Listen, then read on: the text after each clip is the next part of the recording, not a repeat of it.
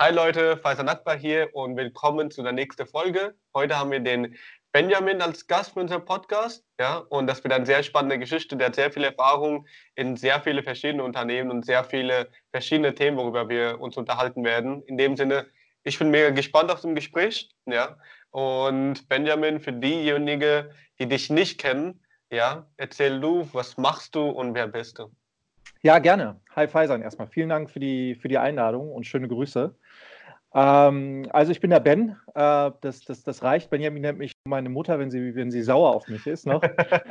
ähm, bin äh, 37 äh, Jahre alt mittlerweile ähm, und, und wohne in, in Berlin.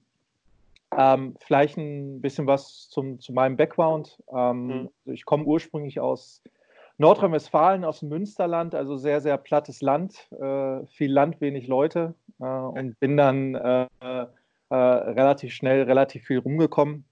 Habe mit 16 meine, meine erste Company gegründet tatsächlich, die sich so mit Thema Webseitenerstellung, Verkauf von, von, von Computern beschäftigt. das war vor ja, 20 Jahren, über 20 Jahren auch noch ein bisschen komplexer.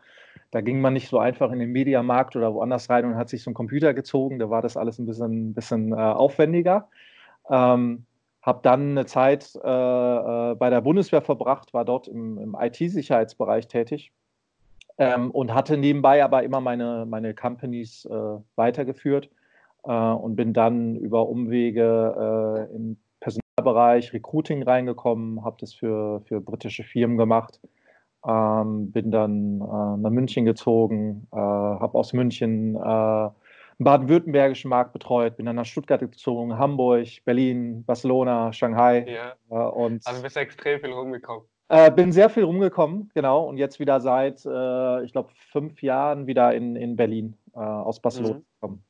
Ja, und wie ist es mit der Familie? Wie ähm, wie schaffst du das zeitlich dann, die Zeit zu geben, wenn du so viel auf die Welt so unterwegs warst? Mhm.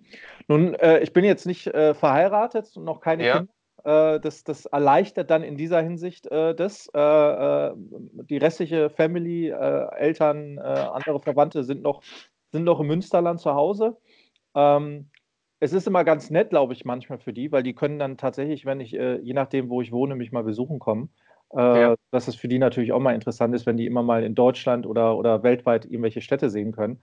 Ja. Und jetzt durch Berlin, äh, durch das ich jetzt doch einige Jahre wieder hier bin, geht es dann doch wieder auch äh, einfacher mit dem Besuchen.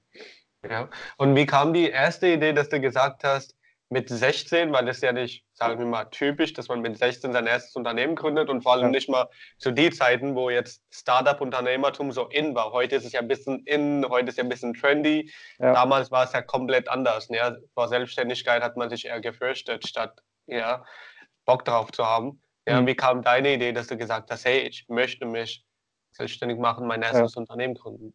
Ja, ich war ähm, tatsächlich ein bisschen, also heute würde man sagen, ein bisschen nerdig.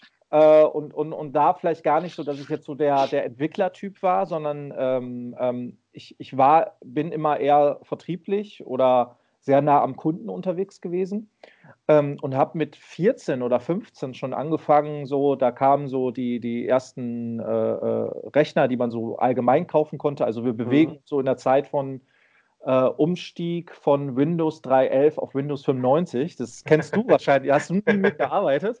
Ja, ähm, aber das war so die, die erste große Zeit, wo so wirklich die Heimcomputer so erschwinglich waren und zu Hause mhm. äh, Einzug gehalten haben. Und da habe ich gesehen, naja, ich habe da irgendwie so ein Talent für, auch die äh, so zusammenzubauen und zu verkaufen dann und ähm, habe das so äh, ja auf dem Schulhof im Grunde angefangen. Äh, und wie es in so einer kleinen Dorf oder Stadt ist, dann empfiehlt der eine den anderen und dann äh, habe ich immer mehr Kunden gehabt und war dann mhm. äh, äh neben meiner Ausbildung, also ich habe ich hab nicht studiert, ich habe dann mal äh, Bürokaufmann gelernt und ähm, habe dann neben der Ausbildung eben äh, immer Computer eingerichtet und hatte dann mehr und mehr Firmen, die das auch haben wollten mhm. als Service und musste dann tatsächlich mein Gewerbe anmelden, damit die dann auch eine, eine Rechnung bekommen konnten. Ähm, und so fing das im Grunde an. Also ja habe da sehr viel Zeit äh, mit, mit verbracht damals.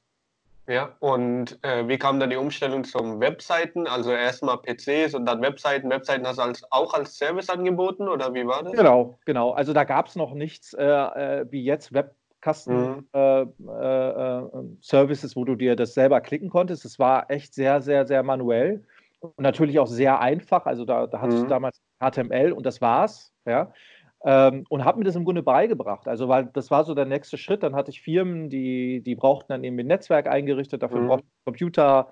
Äh, die ersten wollten dann mal so eine Webseite haben und habe mir das im Grunde selber äh, beigebracht und dann mit angeboten als Service, ja. Verstehe. Ja, cool. Und wie lange hast du das gemacht? Ähm, ich habe das gemacht, ähm, also das war vor meiner Ausbildung. Ähm, da lief das schon sehr, sehr gut. Also da war ich 15, 16. Mhm. Äh, da dachte ich mir aber in Deutschland ohne Studium, äh, ohne Ausbildung, so ein Business zu machen, ist schon sehr risikoreich. Ja? Okay. In, in Amerika wäre es vielleicht was anderes gewesen, aber mhm. in Deutschland war das ein hohes Risiko und habe mich dann entschieden, eine Ausbildung zu machen und habe okay. dann äh, eine Ausbildung gemacht äh, bei einem Kunden von mir damals. Also den habe ich Computer mhm. verkauft und dann sagte ich so, naja, ich, ich muss irgendwie so eine Ausbildung machen. Und dann sagt mhm. er, naja, ich suche gerade jemanden, fang doch bei uns an. Äh, und habe das dann gemacht. Ja, äh, habe auch nie als Bürokaufmann gearbeitet, aber ich wollte ja. irgendwas haben, äh, so als Worst-Case-Szenario. Ja. Ähm, und ähm, habe das auch zu Ende gemacht und äh, dann wurde es immer weiter. Also ich habe dann immer äh, äh mehr gemacht, habe dann diese Bundeswehr-Pflichtzeit dazwischen gehabt. Äh, damals gab es dann auch die Wehrpflicht, mhm. wo ich aber auch im IT-Umfeld tätig war. Also da fing das an mit, äh, kümmere dich mal ein bisschen über IT-Sicherheit und dann ging es weiter über, äh, meine letzte Aufgabe war für die Kameraden, die im Ausland waren, so ein ähm, Internetcafé zu betreiben. Also das war auch mhm. was komplett Neues damals, das gab es ja. so auch nicht. Und da war meine Aufgabe, das eben äh, aufzubauen und, und einzurichten, sodass dann die, ähm, die Verwandten zum Beispiel dann mit den, äh, mit den Söhnen und Töchtern äh, im, im Ausland sprechen konnten, via Internet, Schön. weil da hatten ja. die zu Hause teilweise noch gar nicht. Ähm, und äh, bin dann nach der Bundeswehrzeit ähm, rausgekommen und habe dann geschaut, okay, machst du mein Business weiter oder machst du noch was anderes und habe da verschiedenste Sachen gemacht.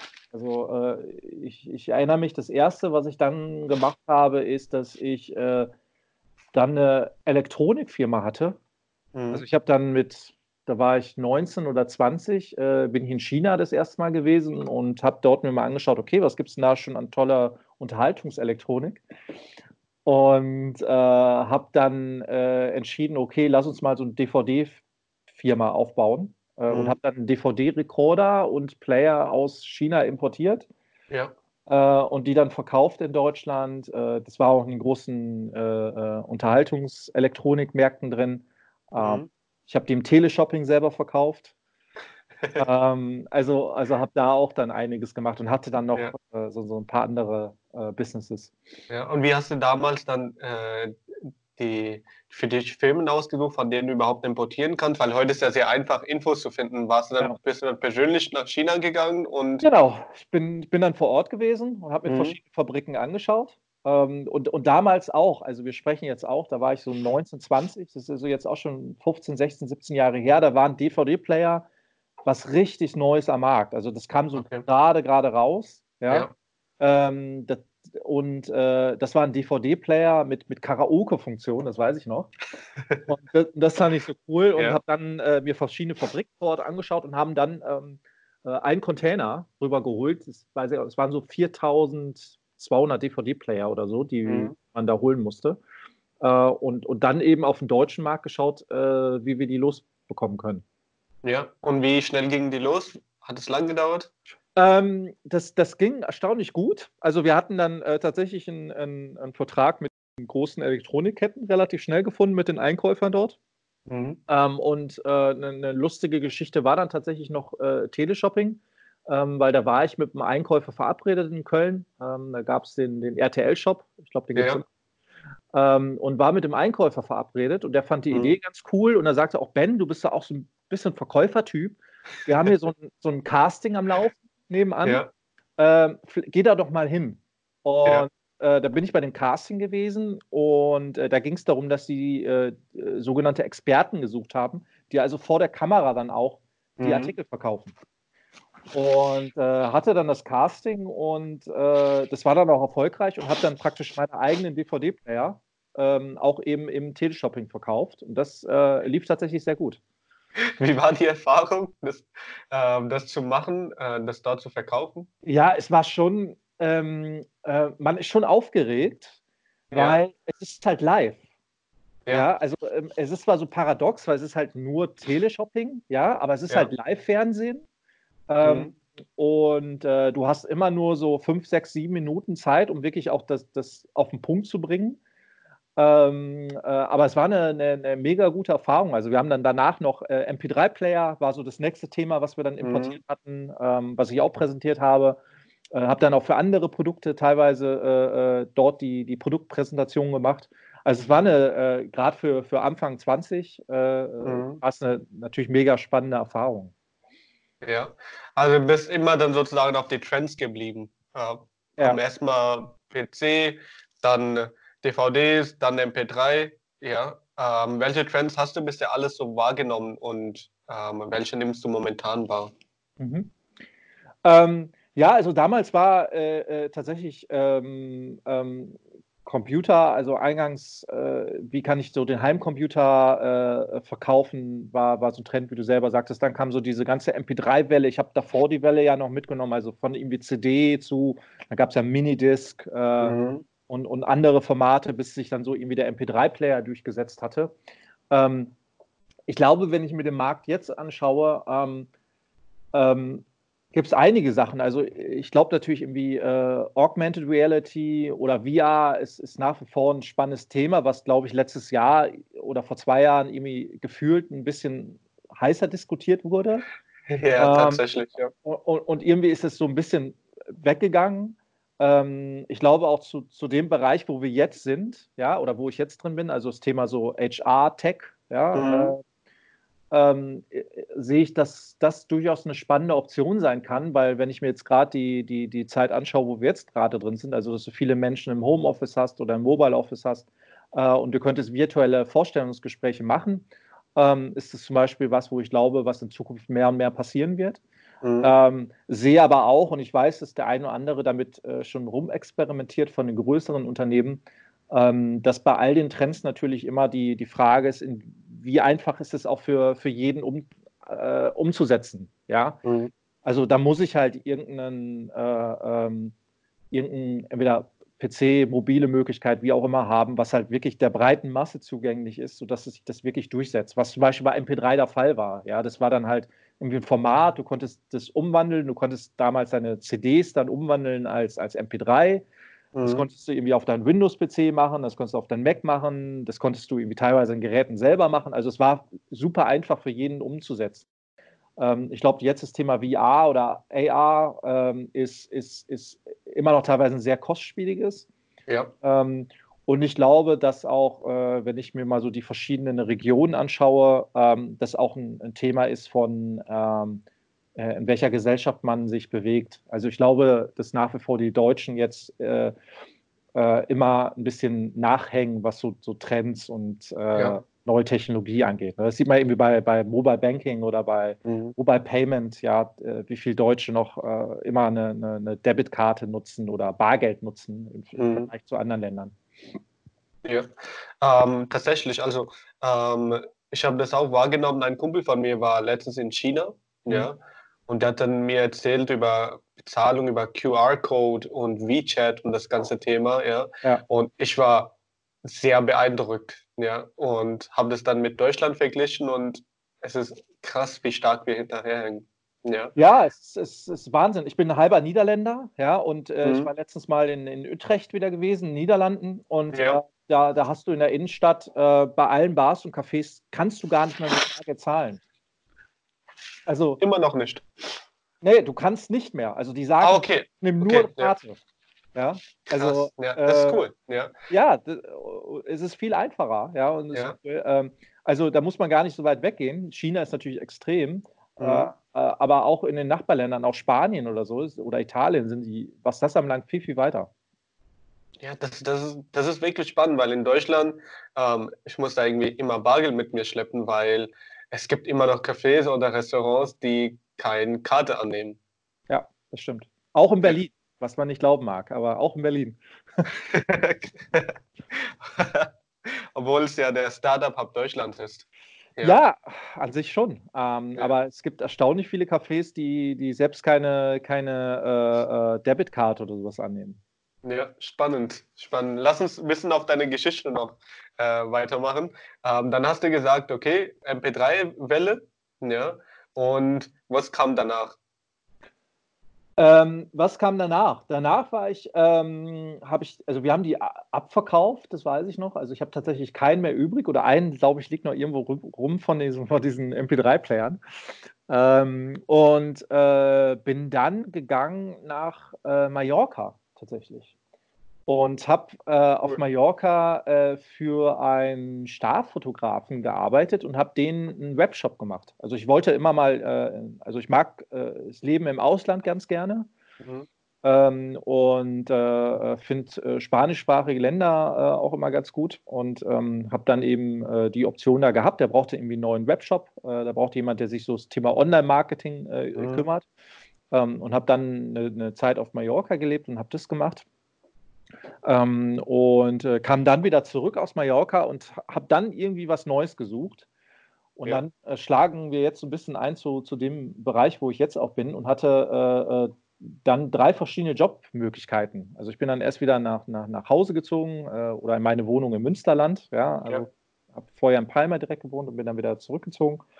Ähm, und ähm, äh, hatte da drei verschiedene Jobmöglichkeiten. Der eine war mhm. bei einer Tochterfirma von, äh, von Acer Computers, die damals MP3-Player äh, äh, in großem Stil verkaufen wollten, ja? Mhm. was sie auch gemacht haben, weil war, war eine gute Entscheidung. Und da wäre ich dann für, fürs Deutschlandgeschäft verantwortlich gewesen im, im Vertrieb. Ähm, die zweite Joboption wäre gewesen bei IBM in Südafrika, mhm. äh, äh, auch so Technical Sales Position. Ähm, und das dritte wäre äh, gewesen im IT-Recruiting in München bei einer britischen Personalberatung. Okay. Und ähm, dann hatte ich drei Optionen und wir reden, da war ich so, ja, war ich so Mitte 20 dann, ja, also ja. auch noch relativ jung. Und gefühlt war wahrscheinlich damals noch Südafrika und selbst Niederlanden äh, äh irgendwie zu weit weg. Ja. Oder, oder ein zu hohes Risiko. Oder ich war noch nicht alt genug wahrscheinlich. Verstehe. Ähm, und äh, habe dann in, in, in München einen Job angefangen, wo ich dann übers Wochenende nach München ziehen musste, was auch spaßig war.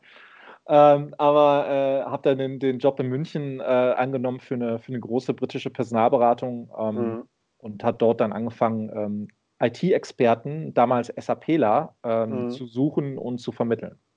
Verstehe. Ja. Und ähm, das war so der Beginn von Recruiting und HR HR, genau. allgemein. Ja, ja genau. Äh, weil das war im Grunde an sich eine gute Kombination aus meinem, äh, äh, aus meinem vertrieblichen Wissen, äh, was, ich, äh, was ich mitbringe und was ich ja immer gemacht habe und gleichzeitig aber eben auch aus der ja, aus dem Technikverständnis. Also ich war nie ein Entwickler äh, großartig, aber ich, ja. ich konnte mich immer schnell in solche Themengebiete einarbeiten und, glaube ich, ein Level erreichen, sodass ich mich mit den Leuten auf Augenhöhe unterhalten kann. Verstehe. Und, und das konnte ich da gut, gut nutzen. Also ich habe dann ähm, äh, zu Beginn, wie gesagt, SAPler vermittelt und ich hatte damals, wo ich angefangen hatte, ich, ich wusste gar nicht, was SAP überhaupt ist. Also ich, ich, ich, hatte gar keine ja. Ahnung. Ja? ja. Und wie arbeitest du dich dann in die einzelnen Bereiche? Wie gehst du da vor? Hast du da so eine Technik? Ähm, ja, meine Technik ist, ist, ist einfach und die heißt Fragen. Ja, und äh, ja die heißt Kundenfragen und, und, und es gibt keine dumme Fragen, äh, äh, sondern nur dumme Antworten. Ja. Ähm, und, und was ich damals sehr viel gemacht habe, ist dann eben mich mit Leuten zu unterhalten, die in dem Bereich arbeiten. Ja, also mhm. wenn ich jetzt äh, ähm, ähm, zum Beispiel, ich habe hier auch einen Data Scientisten ähm, äh, angestellt, ja, und davor hatte ich jetzt auch wenig Ahnung davon. Äh, dann unterhalte ich mich einfach mit sehr vielen Leuten, die in diesem Bereich arbeiten und frage man, naja, was heißt denn das? Was, was, was, was bedeutet es denn? Erklär mir das mal. Uh, plus, dass du dich natürlich auch super, super gut einlesen kannst. Gerade in den heutigen Zeiten, also ja. damals gab es, ich weiß nicht, ob es damals überhaupt schon YouTube gab, aber wenn, dann war es sehr klein. Aber heutzutage kannst du dich ja über sämtliche Themen tatsächlich einlesen und einarbeiten. Und so habe ich es damals auch gemacht. Verstehe. Und hast du auch diesen Trend von digitalen Medien für dich in irgendeiner Form genutzt? Uh, was meinst du genau mit, mit ähm, äh, ich meine allgemein Social Medien, weil 2004 kam ja ungefähr Facebook raus, ja. Ähm, aber es hat ja ein bisschen gedauert, bis es international würde. Danach kamen ja alle, kamen ja Stück für Stück alle andere Softwares. Hast du ähm, die in irgendeiner Form für dich oder deine Entwicklung bisher genutzt?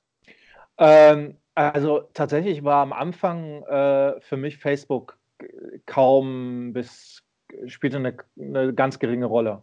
Ja, also in meiner Wahrnehmung. Aber ich war auch nie so der Social Media Mensch tatsächlich. Verstehe. Ja, ähm, was für mich eine Rolle spielte damals, war eher sowas wie LinkedIn. Ja. Ähm, tatsächlich noch oder, oder äh, Sing, wie es damals hieß, noch OpenBC. Ja, also es war so zu, zur Anfangszeit von mhm. Sing.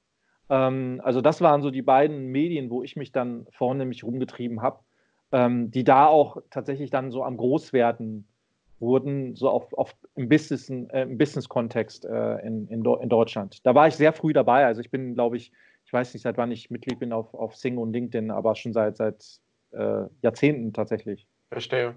Ja, ähm, obwohl du ähm, Erfahrungen gesammelt hast mit Telesales, ja, live auf Fernseher verkauft, ja, scheust du dich vor Social Medien oder kam einfach bisher nicht die Möglichkeit, da überhaupt was zu machen?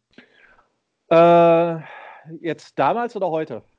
Äh, beides. Beides. beides. Naja, heute sieht es natürlich anders aus. Also wir als Verstehe. Company machen natürlich sehr, sehr viel im, im Bereich Social Media. Ähm, mhm. ähm, damals für mich war das einfach so, ähm, ich habe wahrscheinlich damals noch nicht so den Return gesehen und da, da war halt auch noch nicht so viel. Also da gab es keine Influencer, da gab es, mhm. äh, da, das war alles irgendwie noch recht fresh.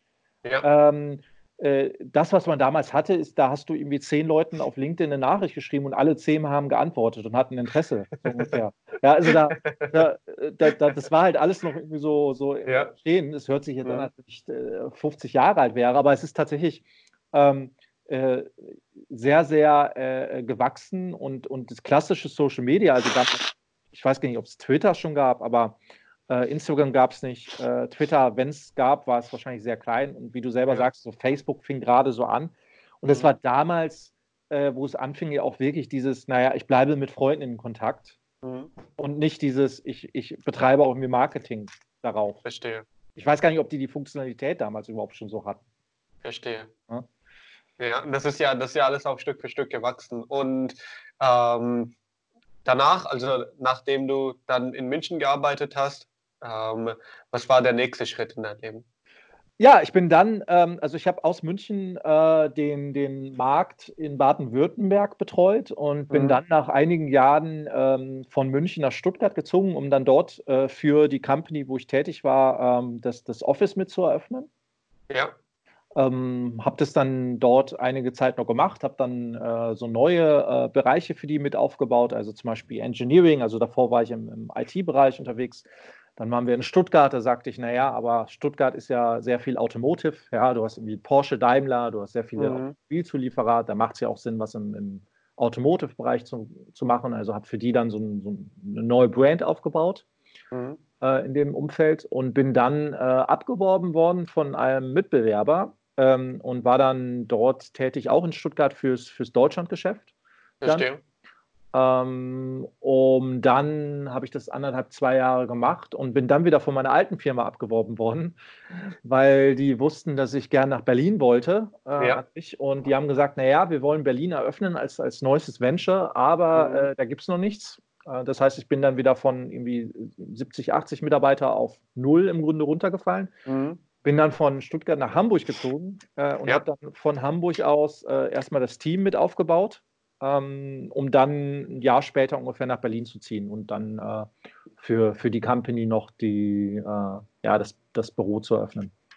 Und das beginnt dann komplett beim Schritt Null. Ja, genau. Also für, fürs äh, Hamburg-Team äh, oder wo ich in Hamburg war, da gab es äh, irgendwie ein, zwei Personen, die vielleicht auch nach Berlin wollten. Ja. Dann habe ich das wieder neu aufgebaut, ja.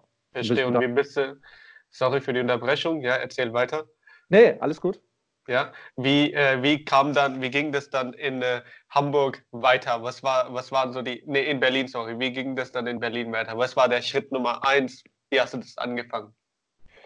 Ja, also äh, wir haben dann tatsächlich die Herausforderung war, dass wir praktisch in Hamburg schon das Team aufgebaut haben, was aber nach mhm. Berlin geht. Ja, Verstehe. Äh, das heißt, du musstest entweder Leute finden in Berlin, die, äh, die nach Hamburg für eine Zeit kramen, um in, mhm. das Team so weit groß zu machen, um dass es dann wieder nach Berlin geht. Oder du musstest in Hamburg Leute finden, die bereit sind, nach Berlin zu gehen.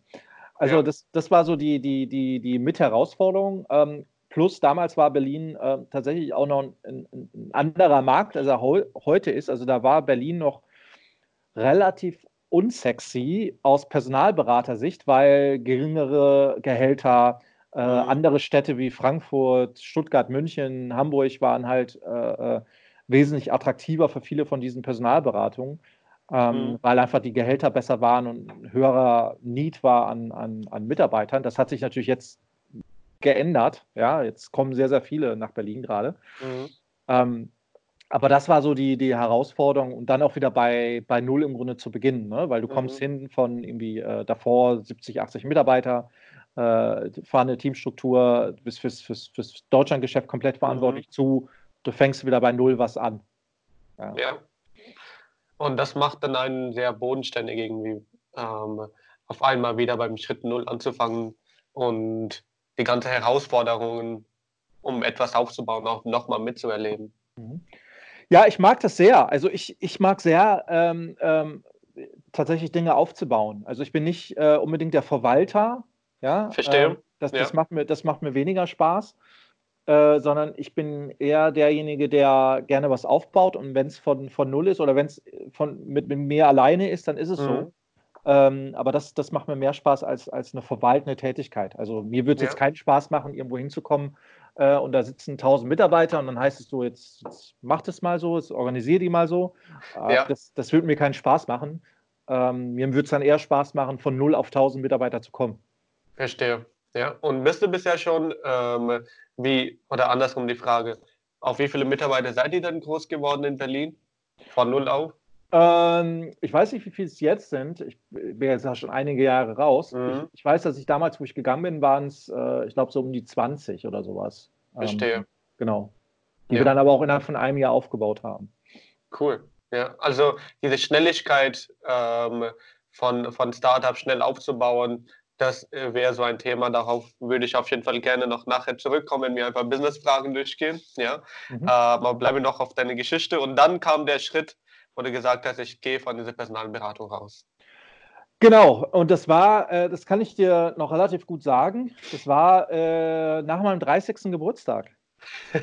ja, es ist ja so, wo zur Zeit, wo der Mann sich äh, so Fragen stellt, die Frau vielleicht auch, ja, mhm. was will ich in meinem Leben?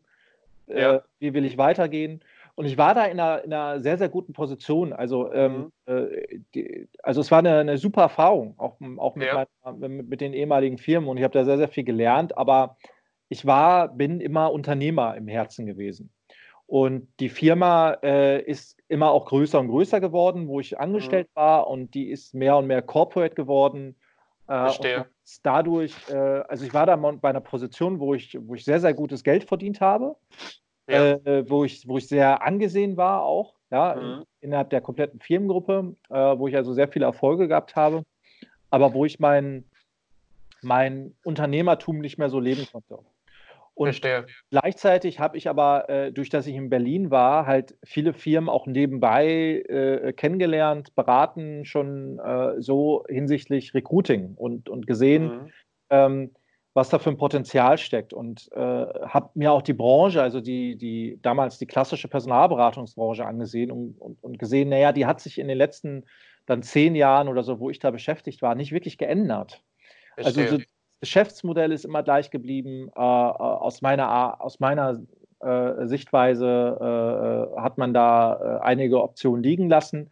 Mhm. Und aus, aus meiner Sicht äh, macht man da eine Dinge nicht neu, weil sie halt funktionieren. Ja, weil sie das schon immer so funktioniert haben. Also mhm. es ist mhm. eine sehr, sehr oldschool-Branche an sich, wo man jetzt so als Außenstehender nicht so einen Eindruck von hat. Ich vergleiche das immer so ein bisschen mit der Banking-Branche, ja, die ja auch bis vor, bis vor der großen Fintech-Zeit ähm, sehr, sehr auch mit sich zufrieden war. Ja, also es hat ja. funktioniert und äh, es ist immer was sehr Persönliches und, äh, und, und da wollte ich dann raus und habe mir dann mit 30 gefragt, okay, willst du jetzt so als Angestellter die nächsten Jahre so bleiben oder willst du was, was Eigenes machen? Mhm. Und äh, bin dann im Grunde äh, äh, zu der Entscheidung gekommen, dass ich was Eigenes machen möchte und habe dann meinen sehr gut bezahlten Job gekündigt. Ja um dann äh, wieder bei Null, wieder bei Null anzufangen. Und war es eine mutige Entscheidung? Äh, ich weiß nicht, ob es eine, also es war rückblickend auf jeden Fall die richtige Entscheidung. Ja. Äh, ich hatte damals sehr, sehr viel schlaflose Nächte, weil. Verstehe. Ne, man, man, also es gab keinen genauen Grund, warum man jetzt gegen, mhm. also, gehen musste. Ja, mhm. äh, man ist auch im Guten auseinandergegangen. Es war einfach so eine Grundsatzentscheidung, möchte ich jetzt irgendwie Angestellter bleiben oder möchte mhm. ich wieder, wieder Unternehmer sein, was ich ja im Grunde seit meinem 16. Lebensjahr bin und war. Verstehe. Also back to the roots sozusagen. Ja. Was dich interessiert, was dich motiviert. Genau. Ja, und was war dann der erste Projekt? Was war das erste, was du dann gemacht hast? Ähm, also ich habe dann ein paar Interim-Recruiting-Projekte äh, gemacht und äh, habe aber dann auch sehr schnell festgestellt für mich, dass ich auch meinen äh, mein, mein Ursprung, also so den, die Technologie, mehr einbinden möchte ins Recruiting. Weil Recruiting ähm, bei klassischen Personalberatungen ist äh, äh, sehr, sehr, sehr personenbezogen und äh, sehr manuell häufig Tätigkeiten, die man da macht. Äh, insofern wollte ich damals im Grunde ähm, eine, eine Möglichkeit haben zu schauen, okay, wie können wir moderne Technologien nutzen in diesem recht oldschool-Business. Äh, und, und mein Ziel war es damals eben, irgendeine Company, eine Art ja, Mini-Company-Builder äh, aufzubauen, ähm, um eben so Ideen auch mal zu testen, zu ja. verproben am Markt. Und wenn sie funktionieren, machen wir da ein, ein größeres Projekt oder eine Company raus oder nicht. Ähm, das heißt also, ich hatte auf der einen Seite äh, äh so das HR-Recruiting-Know-how. Äh, ähm, was mir aber noch wichtig war, war auch zu wissen, okay, wenn ich jetzt ein Technologieprojekt habe, muss ich ja auch Erfahrung haben als ja, Product Owner zum Beispiel in einer agilen mhm. Entwicklungsumgebung. Ähm, und habe mir dann ein Projekt gesucht, wo ich als Product Owner tätig war und bin dann nach Barcelona gezogen und war dann dort für ein Webportal tätig, äh, die so 150 Millionen Unique Visitors haben im Monat, also schon Verstehe. was Größeres. Mhm. Ähm, und war dann dort verantwortlich für fürs äh, Weiterentwicklung vom, vom Produkt.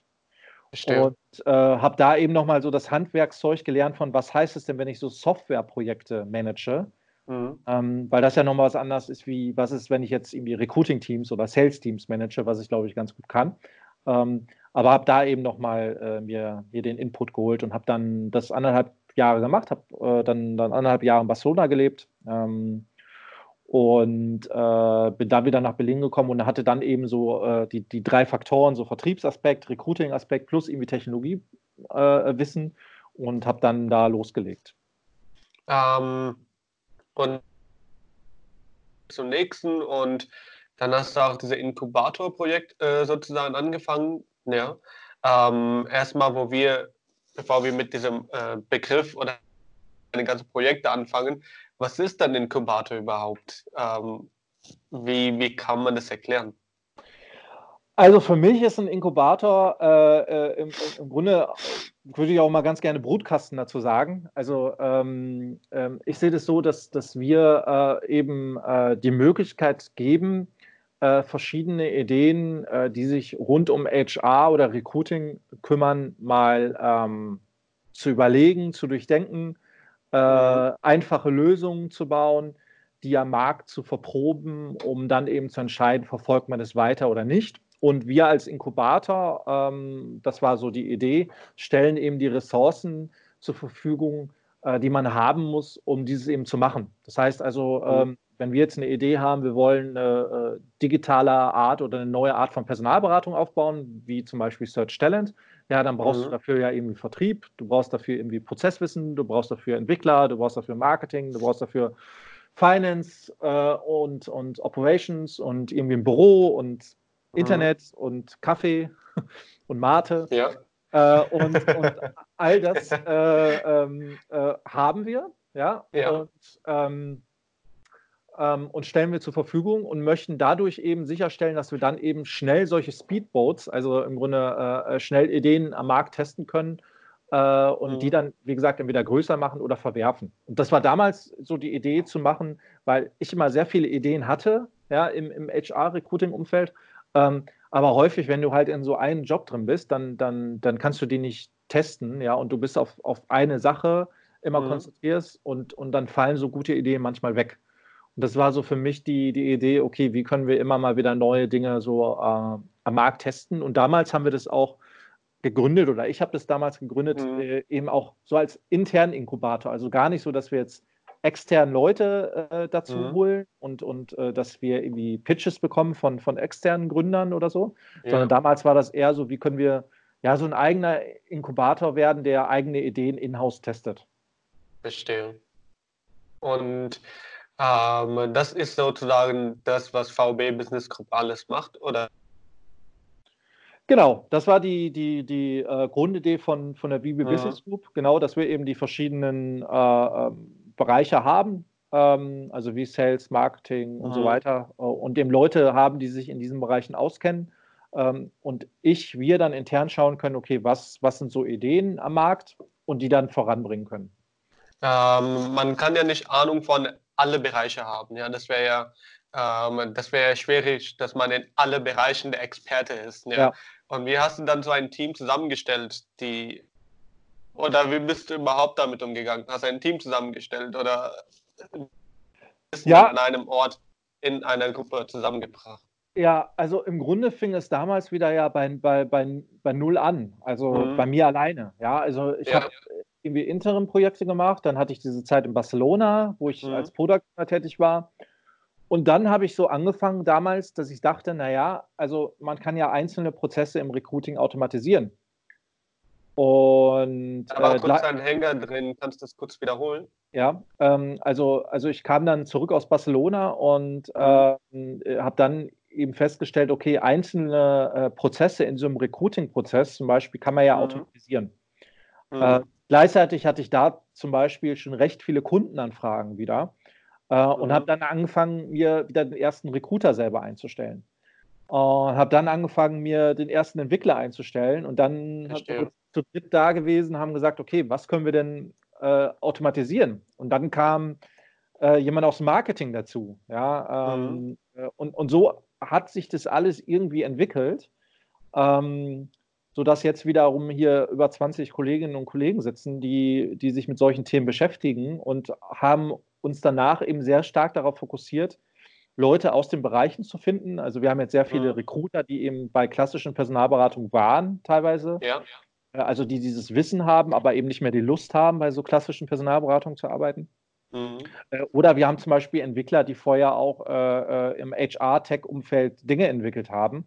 Ähm, also die da eben auch das Wissen haben. Oder Sales-Mitarbeiter, die halt vorher schon HR-Lösungen verkauft haben. Ähm, also da, da schauen wir sehr danach, äh, dass, dass die Wissen mitbringen aus den einzelnen äh, Bereichen. Und worauf legst du noch Wert, wenn du jemandem einstellst? Ähm, Attitude. Ja. Also ähm, ich glaube, 90 Prozent ist, ist Attitude und, und 10 Prozent ist Skills. Also ich bin ein sehr großer Freund davon, dass was, was wir vorhin besprochen hatten, mhm. dass ein Mensch sehr viel äh, lernen kann, wenn, wenn er sie es will. Verstehe. Und, und ich glaube, das ist sehr, sehr wichtig. Und ähm, Attitude auch hinsichtlich äh, ähm, dem, dass es von, vom Company Fit her passt zu, zu unserem Unternehmen. Weil wir sind sehr, sehr digital aufgestellt. Also momentan arbeitet irgendwie jeder in, in seinem Homeoffice oder Mobile Office. Ähm, mhm. Das war aber auch vor, vor der Corona-Zeit auch so, dass irgendwie freitags, also heute ist Freitag, ja, mhm. ähm, dass, äh, äh, dass da auch keiner hier gewesen wäre im Büro wahrscheinlich. Ja. Ja, weil freitags jeder Homeoffice macht. Äh, Verstehe. Wir sind so aufgestellt, dass wir keine Zeiterfassung haben oder mhm. dass wir dass wir äh, also eine volle Vertrauensarbeitszeit haben. Äh, Mobile Office kann auch sein, dass einer äh, aus dem Ausland arbeiten kann für eine Zeit, wenn er sie es Verstehe. möchte. Und das wird auch gelebt, aber mhm. Äh, was, was mir dann wichtig ist, sind solche Leute zu finden, die dieses halt auch ähm, also nicht nur machen wollen, weil das ja. wollen ja viele Leute machen, ähm, aber eben auch damit umgehen können, weil man muss sich selber gut organisieren können. Du wirst es ja mhm. selber auch wissen, ja, wenn, ja, ja. wenn man von zu Hause arbeitet das, das, oder von unterwegs, das hört sich immer spannend an und flexibles Arbeiten hört sich auch immer spannend an. Ja, nur ein Monat, nur ein Monat, danach nicht mehr. ja, ja. Und, und, aber man muss da eben auch Lust, Lust zu haben und man muss sich eben selber sehr gut organisieren können. Und ich glaube, das sind so die, die, die Eigenschaften, ähm, wo ich besonders drauf achte. Also am liebsten habe ich immer mhm. ähm, Unternehmer im Unternehmen. Ne? Also ja, äh, durch unser Modell, also dass wir eben mhm. auch ein, ein, Inkubator sein wollen, ist es ja auch so, dass jeder auch Ideen voranbringen kann und soll. Ja. ja? Also letztens äh, hatte ich einen Pitch, wo, wo ein Werkstudent von uns zukam und sagte, hey Ben, ich habe hier irgendwie eine super Idee. Und dann sage ich, mhm. okay, äh, bereite das mal vor und dann pitcht es mal. Und dann hat er das gepitcht und dann entscheiden wir, okay, ob wir das umsetzen. Ähm, weil, weil jeder von jedem Level kann, kann Dinge voranbringen und hat auch eben diesen Freiraum und diese Kreativität, um mhm. neue Ideen voranzubringen. Ähm, und, und wir schauen dann, ob wir eben die, dann die Mittel zur Verfügung stellen, zum Beispiel. Verstehe. Und wer entscheidet dann alles mit? Du hast ja gesagt, wir. Ähm, wer entscheidet alles mit? Naja, am, am Ende des Tages äh, ist, haben wir so ein, so ein Führungsteam bei uns, ja, ja. Äh, was eben äh, aus jeder Abteilung äh, eine Person äh, beinhaltet. Wir denken mhm. jetzt nicht so groß hierarchisch, also äh, Verstehe. Ja, also wir haben keine, keine klassischen großen Hierarchien, sondern mhm. wir haben eher Leute, die sich für manche Bereiche verantwortlich fühlen. So ja. sehe ich das. Ähm, Im ersten Schritt kommt der, kommt der Pitch dann äh, wahrscheinlich zu mir und dann, oder kam zu mir in dem Fall, ähm, und dann würden wir äh, uns in, im Führungsteam dann austauschen, sodass auch jeder seinen Blick darauf geben kann. Mhm. Ähm, und dann im nächsten Schritt ist es dann so, dass die, dass die Mitarbeiter dann intern einen gewissen Zeitkontingent bekommen, um diese Idee voranzutreiben. Äh, neben ihrem normalen Job. Also die, was weiß ich, die machen fünf Tage normalerweise Recruiting und jetzt hätte mhm. einer eine Idee, dann macht er vielleicht nur noch drei Tage Recruiting und kümmert sich zwei Tage um das, um das Neue. Mhm. Uh, bekommt dann Ressourcen, sowohl finanzieller Natur dann ne, für zum Beispiel Marketing-Spendings, mhm. aber eben auch interne Ressourcen, also Entwickler, Marketing, Sales, wie auch immer. Ähm, und äh, dann, dann schauen wir das und testen es über zum Beispiel ein Quartal oder zwei Quartale. Und mhm. wenn es dann funktioniert, dann gründen wir dann eine GmbH raus und dann ist der Werkstudent von heute vielleicht in vier Monaten Geschäftsführer. Spannend. Und ja. ähm, wie, wie bist du dann daran beteiligt? Ähm, bist du prozentual an Umsatz beteiligt oder wie, wie bist du dann an dieser GmbH beteiligt? Mhm. Also bisher haben wir, ähm, äh, also die, die, die Firma, äh, vielleicht muss man so wissen, also die Vibe Business Group habe ich vor sieben Jahren gegründet. Die ersten mhm. zwei, drei Jahre war dann aber auch noch die Zeit, wo ich Product Owner war und wo wir sehr, sehr, also wo ich noch keinen Mitarbeiter hatte oder einen Mitarbeiter. Ja, also wir ja. haben angefangen vor drei, vier Jahren im Grunde haben wir angefangen, wirklich so das Modell größer zu denken. Weil Verstehe. an sich davor wollte ich gar nicht mehr so viele Mitarbeiter haben. Ja? ja. Sondern wollte an sich so recht frei agieren und so mal ein paar Projekte machen und äh, habe gedacht, boah, nee, diese Mitarbeiterverantwortung, das hatte ich jetzt sieben, acht, neun Jahre, ähm, ja. Äh, äh, da hatte ich gar nicht so eine große Lust mehr drauf. Mhm. Und dann hat sich das so ergeben, dann kam der erste, dann war der zweite und dann auf einmal sitzen dann wieder 20, 30 da. Mhm. Ähm, aber ähm, das hat sich dann äh, äh, im Grunde im, im, Laufe der Zeit so ergeben. Ähm, jetzt habe ich den Faden verloren. Was war deine Frage nochmal? Sorry. Ähm, also lass uns einfach bei dieser Frage bleiben, dann komme ich einfach darauf, darauf wieder zurück. Ja. Okay. Ähm, äh, prozentual an Unternehmen beteiligt, ich habe ah, das auch genau. geschrieben. Ja. Aber wir kommen darauf noch zurück. Ähm, was eine noch spannende Frage wäre, ist erstmal, äh, du hast ja gesagt, dass dieser, dieser Corporate Lifestyle, dieses, dieses äh, hierarchisches und diese Verantwortung, dass dir das irgendwann dann nicht mehr so, so gefallen hat als das Unternehmerische. Ja? ja. Jetzt, hast du, jetzt hast du auch selber Mitarbeiter. Ja? ja. Ähm, wie hast du das dann aufgebaut, dass trotzdem dieser unternehmerische Teil dabei bleibt? Ja, ich glaube, der große Unterschied ist natürlich auch, ob man jetzt ähm, Unternehmer ist und man hat Mitarbeiter oder ob ich Angestellter äh, weiß ich nicht, Manager oder Geschäftsführer bin und habe Mitarbeiter. Weil, ne, also ähm, äh, vielleicht zu, zur Firmenstruktur, also bei der Wiebe Business Group, da, da bin ich alleiniger Gesellschafter und Geschäftsführer. Äh, wir, wir haben kein Fremdkapital drin. Ähm, wir sind damals irgendwie Bootstrap gewesen. Mhm. Ähm, das heißt also, jeden Euro, den ich hier ausgebe, ist im Endeffekt mein Euro. Ähm, das heißt, jeden Mitarbeiter, den ich bezahle, kommt irgendwie aus meiner Tasche irgendwie, ja, oder mhm. aus unserer gemeinsamen Tasche, weil wir haben es alle erwirtschaftet. Ja. Ähm, aber das hat dann nochmal eine ganz andere Verantwortung. Ja, also es, es hat halt eine andere Verantwortung, äh, wenn man weiß, okay, äh, wir sitzen gemeinsam in einem Boot und wir haben gemeinsam das Ziel und äh, äh als wenn ich das jetzt für eine Firma machen würde. Ähm, Verstehe. Deswegen bin ich eher Unternehmer und, und weniger ähm, der klassische ja, Manager oder so. Ich, ich beschreibe es immer so, es könnte morgen Apple ankommen und könnte sagen, Ben, ich habe den Job für dich, Head of Recruiting global und wir zahlen dir zwei Millionen Dollar im Jahr Gehalt, dann würde ich sagen, mhm. vielen Dank, aber nein, danke. Verstehe. Ja. ja. Also momentan ist es komplett nur alles nach deinen Interessen ausgerichtet. Ja, und das heißt auch nicht, dass wir, ähm, dass wir nicht auch offen sind. Äh, also wir schauen jetzt zum Beispiel auch nach strategischen Investoren, mhm. ja, ähm, äh, dass, dass das auch Sinn macht. Äh, aber auch da sind wir zum Beispiel eher an strategischen Partnern interessiert, jetzt als, als rein nur an, an, an VC-Geld zum Beispiel, also äh, rein an, an Cash, ja, sondern mhm. ähm, wir haben an sich so eine Twitter-Position, was ganz interessant ist. Ähm, auf der einen Seite sind wir natürlich sehr Startup-like und sehr, sehr mhm. digital mhm. denkend. Von der Verantwortung her aber zum Beispiel, auch die ich gegenüber meinen Mitarbeitern sehe, ist es eher mittelständisch geprägt. Also auch was so Finanzmanagement anbelangt. Ja? Also wir sind mhm. nicht so risikofreudig, äh, ja? ja, wie vielleicht andere klassische Startups. Vielleicht auch, weil wir natürlich aus eigenen Mitteln nach wie vor finanziert sind.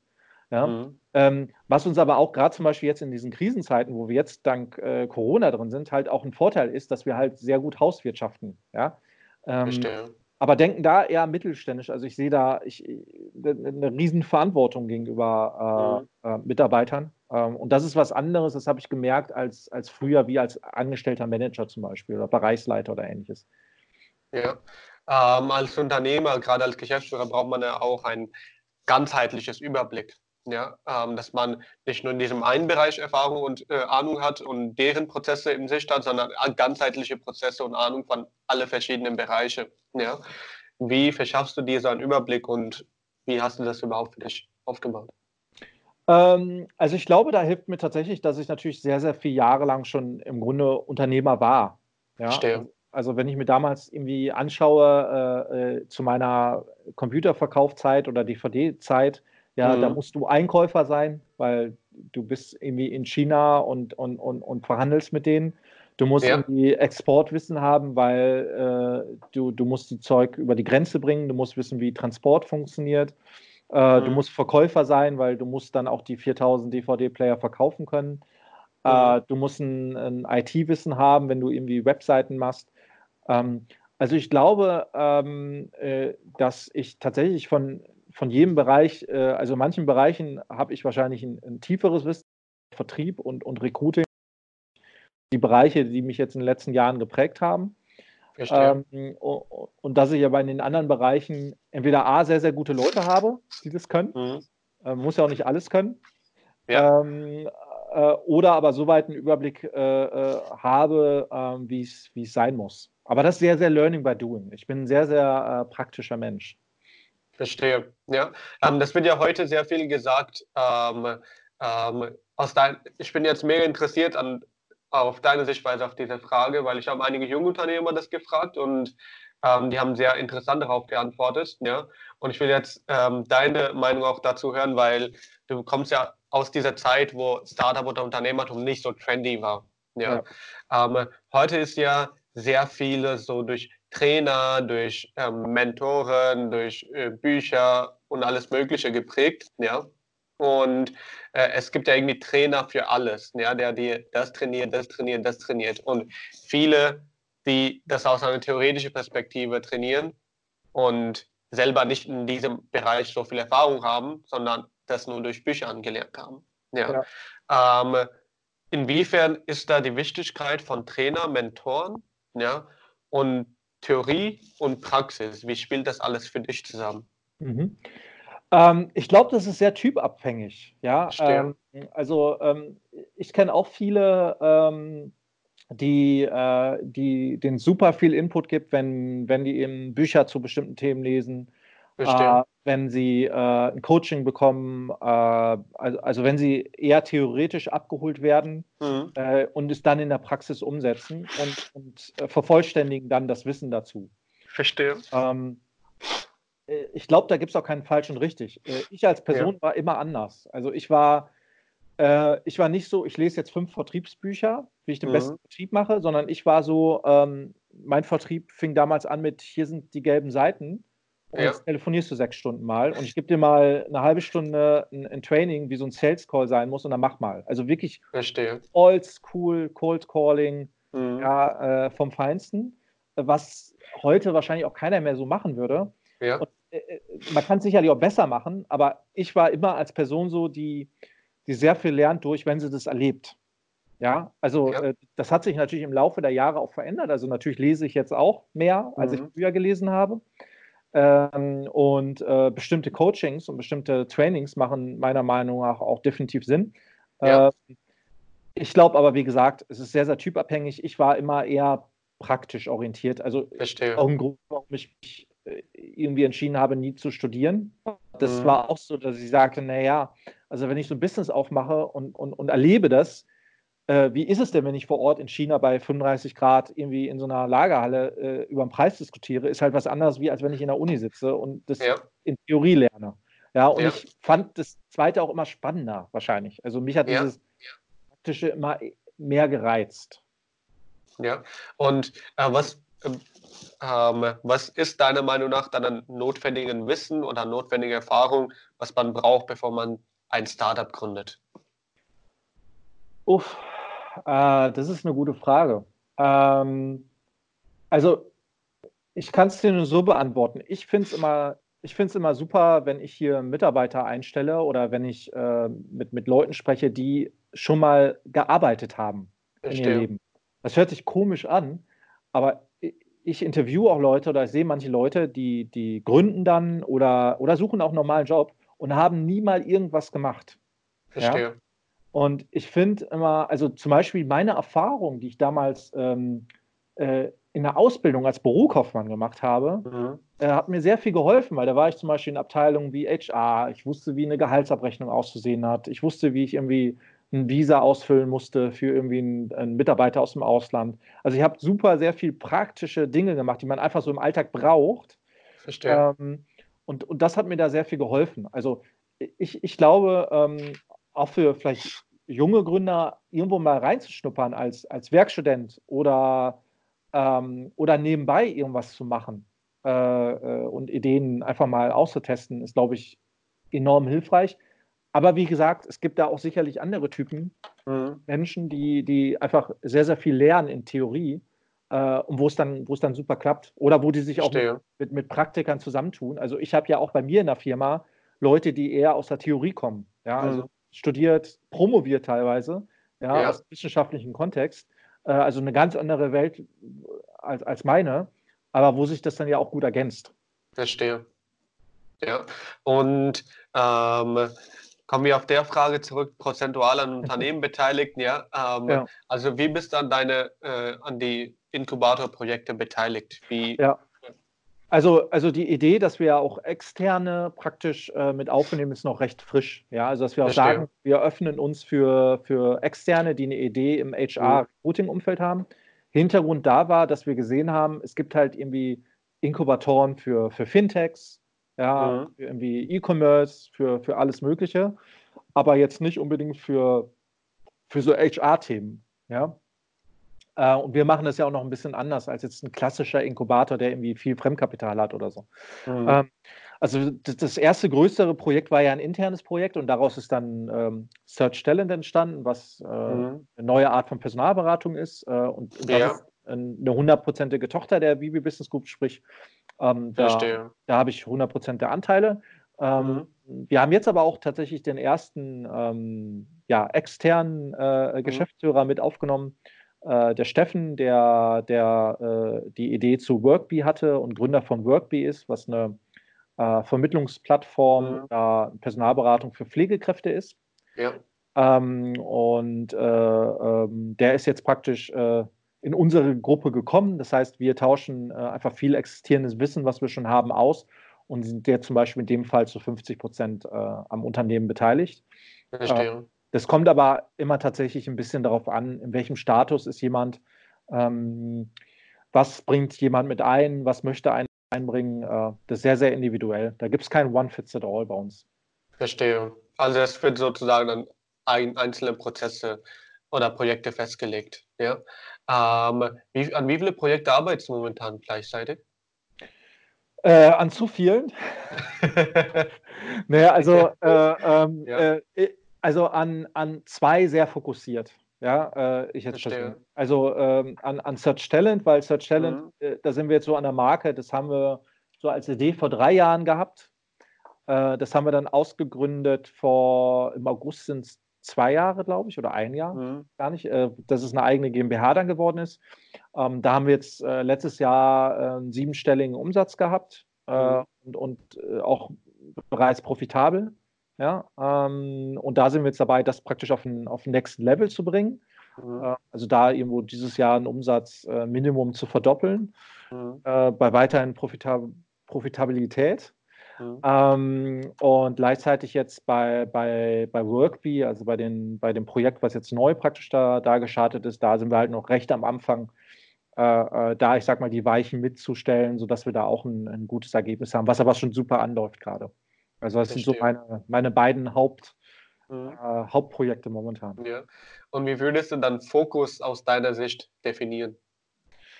Naja, also das, das, das Problem oder die Herausforderung, die, mhm. die ich habe, also manchmal, ich habe sehr, sehr viele Ideen und man muss sich teilweise fokussieren. Und ja. fokussieren halt, heißt halt tatsächlich, dass jetzt irgendwie äh, 70, 80 Prozent meiner Zeit Search Talent ist und die restliche Zeit mhm. äh, äh, Workbee. Äh, wobei meine Zeit ist ja auch nicht 40 Stunden die Woche, sondern eher 60 oder 70. Mhm. Ähm, sodass das irgendwie äh, zu beiden Teilen momentan so, so äh, mein, mein, Hauptfokus ist und Fokus heißt dann tatsächlich, dass ich mich jetzt dann auch äh, proaktiv um jetzt andere Ideen noch kümmere. Ähm, also es gibt einen, einen eigenen Backlog. Äh, wir haben auch für die Mitarbeiter tatsächlich so eine, so eine Wand, wo jeder seine Ideen dran pinnen kann. Was, was, wir dann immer reviewen äh, regelmäßig. Mhm. Ähm, ähm, aber momentan ist das wirklich so die, die Themen, womit ich mich beschäftige. Und da geht es darum, irgendwie Kooperationen zu finden. Da geht es um äh, mögliche äh, strategische Investoren. Äh, mhm. da geht es um äh, vielleicht Veränderungen der, der, der Vision. Da geht es um Teamaufbau. Ja, also wir haben da natürlich auch einiges an, an Mitarbeiter eingestellt. Äh, das sind so alles Themen, äh, wenn wir über Fokussierung sprechen, die, die dann bei den beiden Bereichen anfallen. Verstehe. Also ähm, dann kannst, bist du in der Lage, sozusagen das eine von dem anderen zu trennen. Äh, nein, ähm, der, der, der, Vorteil ist aber, es soll auch gar nicht. Also die, die, Grund, die Grundidee ist ja von, von, ähm, von, von meinem Inkubator, dass, dass wir halt sagen, wir holen Themen dazu, die alle voneinander profitieren können. Ja? ja. Äh, also wenn wir jetzt Workbee nehmen, Workbee vermittelt Pflegekräfte und wir haben ein großes Krankenhaus als Kunden, ähm, mhm. dann braucht das große Krankenhaus als, als Kunde äh, vielleicht nicht nur Pflegekräfte, sondern die brauchen vielleicht auch IT-Fachkräfte äh, ja. oder Ärzte. Ja, und die können wiederum wiederum mit Search Talent äh, suchen. Ja, das heißt, mhm. also wir versuchen immer bestmögliche Synergien zu schaffen und auch teilweise gemeinsame äh, Aktionen zu fahren, äh, um Verstehe. Kunden zu gewinnen. Ähm, mhm. gleich auch sind die Prozesse dahinter äh, so, so ähnlich wie möglich weil mhm. das erlaubt es uns halt auch sehr, sehr schnell zu agieren. Also äh, bei Workbee ist es so, da, äh, äh, da warten wir immer noch auf die Steuernummer, weil das deutsche Finanzamt so langsam ist. haben aber irgendwie zwölf oder dreizehn ja. Äh, Kunden schon drauf, nach irgendwie mhm. anderthalb, zwei Monaten. Ja? Verstehe. Und das konnten wir halt super schnell jetzt schon skalieren. Äh, also haben schon eigene Mitarbeiter jetzt für das Thema zum Beispiel zusätzlich, ja. ähm, weil wir eben auch bestehende Prozesse haben. bei Stellen zum Beispiel. Mhm. Also äh, die Projekte, die du dann auswählst, die sind bewusst darauf gedacht, dass das eine den anderen ergänzt. Genau. Ja. Und ähm, mit dem Ziel, dass du mehr an Wissen gelangst oder mit dem Ziel, dass du äh, noch mehr Ergänzungen schaffst? Ja, was ist so die eigentliche Gedanke dahinter? Ähm, äh, also der eigentliche Gedanke dahinter ist halt äh, wirklich ein Portfolio von Lösungen, Produkte äh, und Dienstleistungen zu haben, die mhm. sich wirklich einfach sehr gut ergänzen können. Verstehe. Ja? Ähm, Weil, äh, wie gesagt, es gibt irgendwie einige irgendwie, ähm, äh, Fintech-Inkubatoren oder ähnliches, ähm, wo sich auch verschiedene Produkte einfach ergänzen. Und ich bin großer mhm. Fan von eben so äh, ergänzenden Produkten und auch dann eben ähm, Teilen von Wissen. Ja, weil wenn wir jetzt äh, mit, mit, mit Search Talent schon Erfahrungen gesammelt haben, mhm. positive und negative mit bestimmten Kunden oder wie man bestimmte Strategien macht oder zum Pricing oder zu, zu was auch immer. Mhm. Äh, morgen kommt ein Gründer und er sagt, naja, ich möchte eine digitale Personalberatung im Bereich äh, äh, Handwerk machen, als Beispiel, ja, dann, dann haben wir halt schon super viel Wissen und können sagen, Mhm. okay, das und das und das, die Fehler brauchen wir nicht mehr machen. Und dann können Ja. wir gleichzeitig sagen, ach übrigens, wir haben hier irgendwie 30 Kunden, die suchen auch Handwerker, die kannst Ja. du anrufen und hast sofort Kunden. Ja? Verstehe. Cool. Also das ist natürlich so das, das, das Coole, dass, ähm, dass, dass wir halt super viel schon, schon ähm, an, an sowohl Prozesswissen haben, als Mhm. aber auch immer Marktzugang. Also durch das ich auch seit irgendwie zehn Jahren irgendwie in der Branche bin, Mhm. äh, habe ich halt ein sehr, sehr, sehr großes Netzwerk und Ja. kann halt bis C-Level oder Geschäftsführerebene auch dann, dann einfach Kontakte herstellen. Und das ist, glaube ich, auch der, der, der Mehrwert, den ich dann damit bringe. Ja, sehr cool. Ähm, lass uns danach auf ein paar Business-Fragen umsteigen. Ja, ähm, ich bin da mega gespannt auf deine Antworten. Ähm, das Thema Unternehmenskultur. Ja, ähm, das finde ich spannend, wie du, wie du das siehst, weil du hast ja viel Erfahrung auch im Co Corporate-Bereich, aber auch im Unternehmerbereich. Ja, und wie hast du deine Unternehmenskultur intern aufgebaut? Ja, ähm, das ist tatsächlich spannend, weil wir leben äh, das, was man unter New Work kennt, leben wir. Ja. Und ich glaube, das leben wir, da, da gab es den Begriff New, Work noch nicht. Ähm, was heißt es? Also jeder von uns kann mobil arbeiten, von wo und wann er will. Ähm, wir haben keine Zeiterfassung. Ähm, wir denken immer sehr, sehr in Projekten. Also Mhm. wir nutzen auch intern bei Recruiting-Projekten ein, ein agiles Projektmanagement angelehnt an Scrum. Mhm. Ähm, wir haben äh, äh, Möglichkeiten oder wir geben den Mitarbeitern Möglichkeiten, auch an, an, an Projekten mitzuarbeiten, die jetzt nicht zu deren Kernthema äh, äh, passen. Also als Beispiel, ähm, da sind dann Recruiter, die als Recruiter angestellt sind, aber die bekommen dann jeden, jede Woche Zeit für Employer Branding Themen oder für Mhm. Marketing Themen oder für was auch immer sie Spaß dran haben Verstehe. und, und was die Firma aber voranbringt. Also wir haben so, ein- so einen Puffer an Zeit eingebaut bei jedem Mitarbeiter, Mhm. den er sie nutzen kann für Themen, die sie interessieren. Ja. Äh, die müssen jetzt gar nichts mit dem ursprünglichen Job zu tun haben, die uns aber als Company auch voranbringen. Also Verstehe. irgendwie äh, unsere Teamassistenz hat super Spaß an Fotos machen, äh, macht Mhm. hervorragende Bilder. Ja, das heißt, alle Bilder, die man bei uns irgendwie sieht, äh, hat sie gemacht. Ja, Verstehe. Vor Vorteil, es ist irgendwie so ein klassischer Win-Win. Sie macht Mhm. was, was, was, ihr, was ihr richtig Spaß macht, was jetzt aber nicht unbedingt zu ihrer Kernaufgabe gehört, bekommt dafür auch Zeit eingeräumt. Und wir als Unternehmen profitieren davon, weil wir super Fotos haben und müssen jetzt nicht einen externen Fotografen beauftragen. Ja, und, und so gibt es ganz, ganz viele Beispiele, ähm, ähm, wie wir wirklich so diese Kreativität und Mhm. diese Freiheit ähm, ähm, nutzen wollen. Und das ist so diese Kultur, also äh, es ist ein sehr kundenorientiertes Denken. Also wie können wir gemeinsam mit den Kunden wirklich zum Erfolg kommen, nicht immer nur, nur einen geraden Weg gehen, sondern wir können auch mal was ausprobieren. Ähm, es ist intern diese Offenheit eben für, für Ideen. Mhm. Also durch dass wir halt jetzt nicht riesig viele Stakeholder haben, kann halt hier Mhm. jeder, jeder ankommen. Also wirklich jeder vom, also wir unterscheiden auch nicht, ob einer Praktikant ist oder hier länger arbeitet. Ja, also der, der ist Teammitglied, Mhm. egal wie lange er dabei ist und was er für einen Background hat und woher er kommt, ist es uns vollkommen egal. Mhm. Jeder, jeder kann und soll äh, Ideen einbringen und die können wir halt super schnell umsetzen. Und ich Mhm. glaube, so diese Kultur von äh, viel Vertrauen dann auch zu geben, weil ich weiß jetzt nicht, wo meine Mitarbeiter sitzen gerade. Ich habe keine Verstehe. Ahnung. Ja? Ja. inter- interessiert mich aber auch nicht, Ja. Ja. solange, solange das Projekt oder der Kunde happy ist. Weil den Kunden Mhm. interessiert es auch nicht, ob der Mitarbeiter äh, äh, zu Hause sitzt im Büro oder auf Mallorca. Ja. Weil im, im Endeffekt kommt es darauf an, dass irgendwie die Projekte gut gemacht werden. Und das ist so die, ähm, die ähm, Firmenkultur, die ich jetzt haben möchte auch und die Mhm. ich auch absichtlich gewählt habe, weil die sehr, sehr im Gegensatz steht zu der Corporate-Welt, so wie ich sie vorher kennengelernt habe, Ja. die sehr, sehr Micromanagement ist. Ja? Verstehe. Äh, also ich habe sehr, sehr viele Jahre lang sehr, sehr äh, äh, gemicromanaged, äh, kann es auch Ja. gut. Ja? Ja. Äh, aber ich habe absolut keine Lust mehr drauf. Verstehe. Ähm, und äh, das ist so die, die Kultur, die wir jetzt hier haben. Ja. Und meinst du, dass das effizienter ist? Mm, Also mit den richtigen Leuten ja, Okay. aber ähm, die Frage ist auch, ähm, ähm, neben der Effizienz, was für ein Unternehmen will ich haben? Verstehe. Ja. Und ich möchte kein Unternehmen führen, äh, was vielleicht 5% effizienter wäre, mhm. wo ich aber äh, eine höhere Fluktuation habe oder wo ich unzufriedene Mitarbeiter habe. Verstehe. Also in der, in der Situation, wo wir sind, und das gebe ich auch immer gerne, äh, gerne als Beispiel, ist es so, wenn ich die Auswahl habe zwischen, ich habe irgendwie, nehmen wir mal an, eine Skala von 0 bis 5, 5 mhm. sind super zufriedene Mitarbeiter, 0 gar nicht.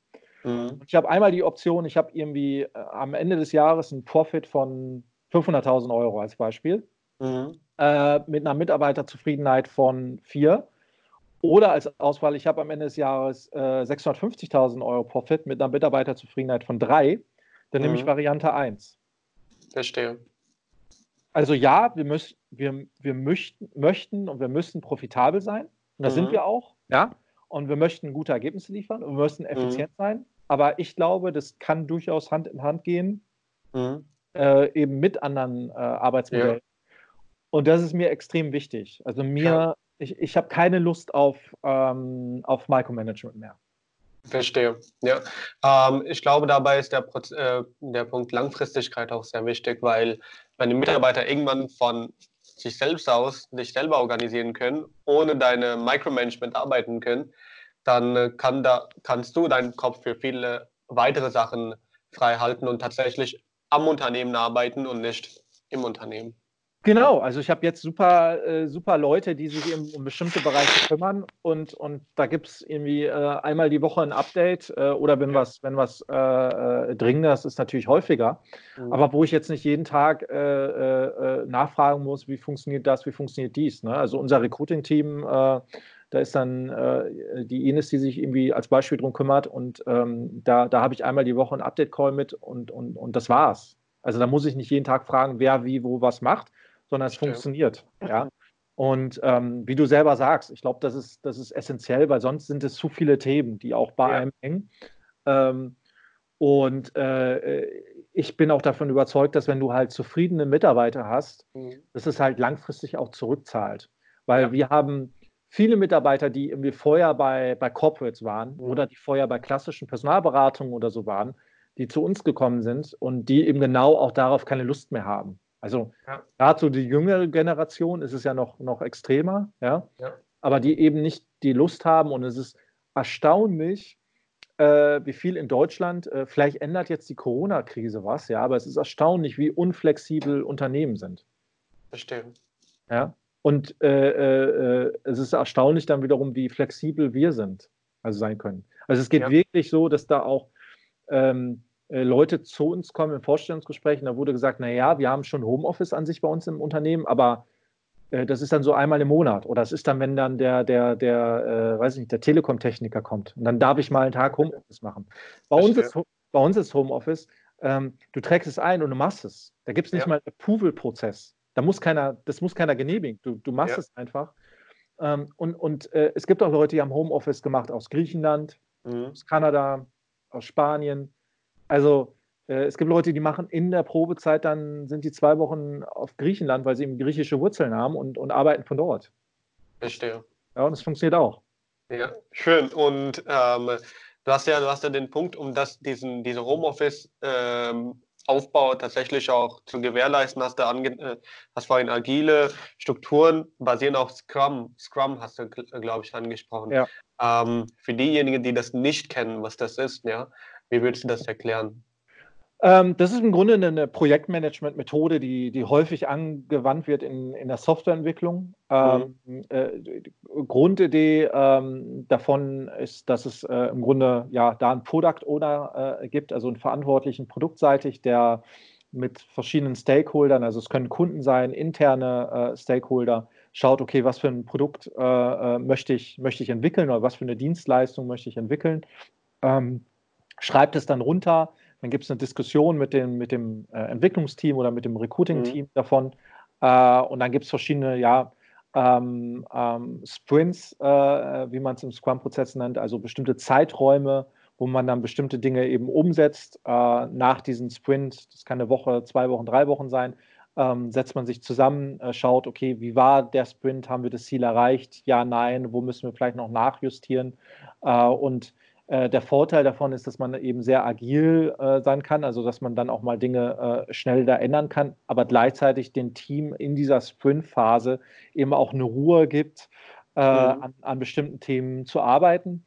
Ähm, und eben auch vor allen Dingen äh, äh, externe Blicke mit, mit, mit reinholt. Ja, also es, Verstehe. die, die Grundidee ist dann ja auch als, als Product Owner zu sagen, okay, ich spreche jetzt einfach mal mit zehn Kunden und, und mhm. hole mir das Feedback ein und nicht zu sagen, naja, in meiner Bubble sehe ich das so und so hat es immer funktioniert und so machen wir das einfach. Ähm, sondern im Grunde gibt der Markt vor und der Kunde vor und die Stakeholder vor, was man machen soll und nicht andersherum. Verstehe. Also, dass die, die, äh, die Leute draußen tatsächlich entscheiden, so, so vorgeben, in welche Richtung das alles gehen soll. Genau. Ja. Ähm, wenn, wenn man internationale Mitarbeiter einstellen möchte, ja, wie sollte man da vorgehen? Ähm, naja, also es fängt mit so ganz banalen Dingen an, dass, glaube ich, die Kultur stimmen muss. Mhm. Ja, ähm, weil wenn du natürlich eine, eine, eine, nicht offene Kultur oder Unternehmenskultur hast, ich glaube, da, da, hast du schon die ersten Herausforderungen. Mhm. Ähm, jetzt ist es so bei uns, also je nach Department, also die Entwickler untereinander sprechen alle Englisch, obwohl die auch alle Deutsch könnten. ähm, wir haben aber tatsächlich, ich weiß gar nicht, wie viele Nationalitäten wir hier haben, aber auch recht viele. Also wir mhm. sind für die, für die Größe, äh, ich glaube, wir hatten teilweise mal 10, 12 verschiedene Nationalitäten da, bei irgendwie 20 ja. Mitarbeitern oder sowas. Ähm, äh, also ich glaube, A, die Offenheit und B, dann eben aber auch ähm, intern so aufgestellt zu sein, dass man eben da ein gutes Onboarding äh, hinbekommt. Also es ist jetzt so, dass wir noch nicht jemanden hatten, der, den wir jetzt aus dem Ausland zum Beispiel geholt haben bei uns mhm. intern. Mhm. Ähm, aber es waren häufig zum Beispiel auch Werkstudenten, ähm, äh, die dann zum Beispiel hier studiert haben und die dann bei uns eben äh, als Werkstudenten tätig waren und kein Deutsch gesprochen haben oder teilweise nur ganz wenig. Ähm, und da sicherzustellen, okay, äh, wie kann man sie gut onboarden, wie kann man sicherstellen, dass die Kommunikation stimmt, also dass wir intern dann natürlich zum Beispiel so ein Onboarding auf Englisch machen können, in dem Fall, mhm. so banale Dinge und wie kann man sie vor allen Dingen auch sehr gut integrieren. Ins, ins Verstehe. Ja. Gerade wenn man so über Remote-Arbeit denkt, da will man natürlich dann auch ähm, denjenigen oder diejenige da auch nicht alleine, alleine haben. Ja. Aber mhm ähm, ich finde es immer einen riesen Mehrwert. Also ich bevorzuge, äh, bevorzugt kann man nicht sagen, aber wenn ich jetzt die, die, die, die Auswahl hätte zwischen irgendwie zwei identischen äh, Personen, ja, mhm. mit, mit, identischen Fähigkeiten, würde ich wahrscheinlich den sogar mit einem internationalen Background bevorzugen. Mhm. Ähm, weil ich finde, es gibt immer noch einen anderen Blick auf manche Dinge. Und es bereichert ja. äh, unheimlich äh, die, die Company. Ja, sehr cool.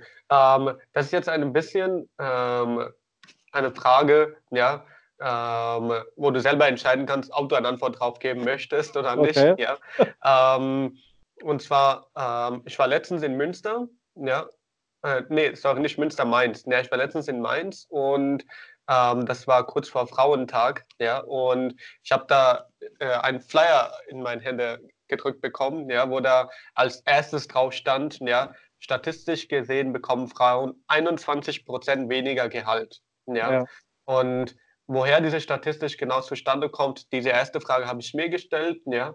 Ähm, aber wie siehst du das? Gibt es da überhaupt einen Unterschied zwischen Gehälter von Frauen und Männern? Weil ähm, meiner Meinung nach ja, gibt es da nicht so einen riesen Unterschied, wie diese Statistik von 21 Prozent sagt. Hm.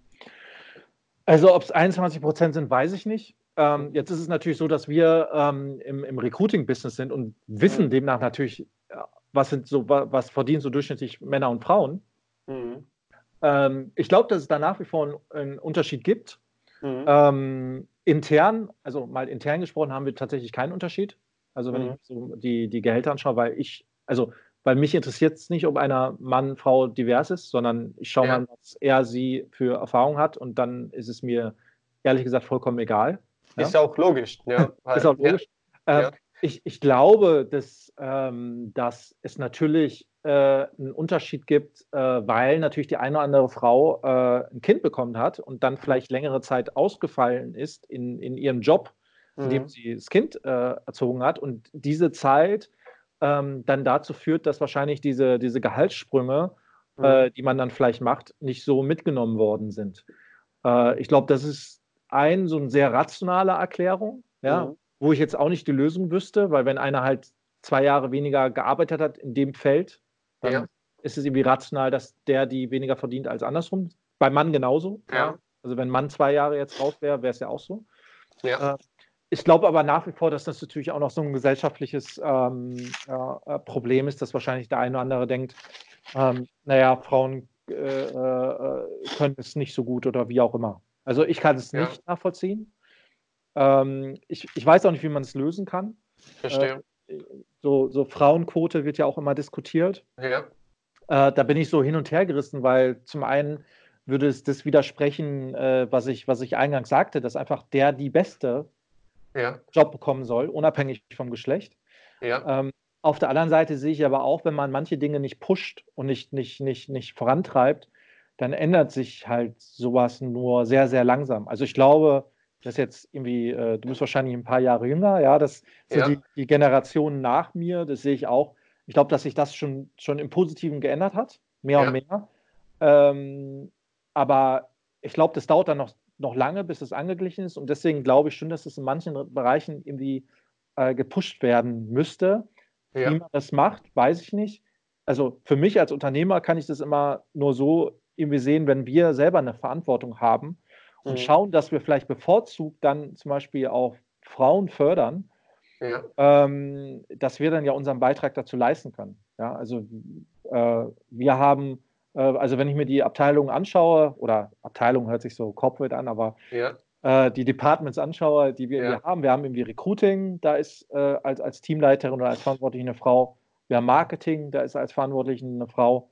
Ähm, äh, bei IT ist es ein Mann, aber das ist irgendwie auch manchmal dem Berufszweig geschuldet, dass es einfach mhm. dort mehr Männer gibt als Frauen.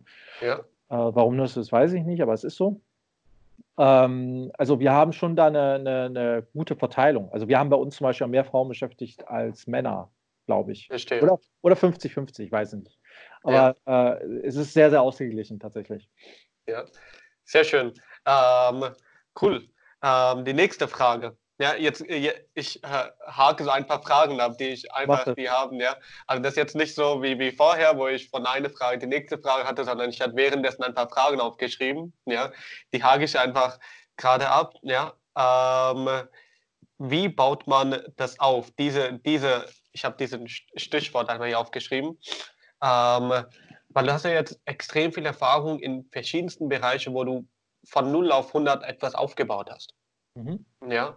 Und gibt es da Schlüssel oder entscheidende Punkte, worauf man Wert legen sollte, wie man etwas aufbaut? Ähm. Ähm, also zum einen, ich glaube, äh, etwas aufbauen oder ein Unternehmen aufbauen ist häufig dann doch in, in vielerlei Hinsicht ähnlich, unabhängig davon, was man aufbaut. Verstehe. Ähm, es ist aber nur meine Meinung. Also ich würde auch morgen sagen, wenn ich jetzt morgen eine Automobilfirma aufbauen müsste, mhm. Äh, ich würde jetzt nicht sagen, ich würde es mir zutrauen, aber es ist halt von den Mechanismen her, es ist häufig halt ähnlich. Also ich glaube, es fängt an mit, äh, äh, holst du dir Wissen, was du vielleicht selber nicht hast, wo holst du das her? Ja. ja. Ähm, was für Leute stellst du ein? Äh, das ist ja ganz entscheidend. Ne? Also, mhm. Äh, also, was für ergänzende Leute von Fähigkeiten, die man selber nicht hat, sucht man sich? Mhm. Ähm, inwieweit arbeitet man sich in Themen ein? Ähm, wann lässt man äh, Ideen, wann verwirft man die? Wie, wie weit äh, äh geht man mit denen? Wie viel Risiko geht man ein? Ich glaube, das sind so alles so die äh, so, so Dinge, die die Unternehmer ähm, auch einigen. Also ich, ich kenne ja auch andere, äh, irgendwie jetzt Geschäftsführer oder Gründer, mhm. die haben teilweise auch unterschiedliche Dinge gemacht. Also wenn man sich ja so anschaut in, in der Startup-Welt, äh, auch ja. dort auch sehr erfolgreiche äh, Gründer, die machen dann irgendwie E-Commerce-Sachen und haben vorher noch nie E-Commerce gemacht. Aber mhm. haben vorher vielleicht, weiß ich nicht, Autohandel gehabt oder so. Ja, also ja. Ähm, ich, ich glaube, dass so diese, diese unternehmerischen Grundfertigkeiten äh, enorm wichtig sind und dann kommt es gar nicht mehr so darauf an, was man macht. Verstehe. Und welche Grundfertigkeiten wären das?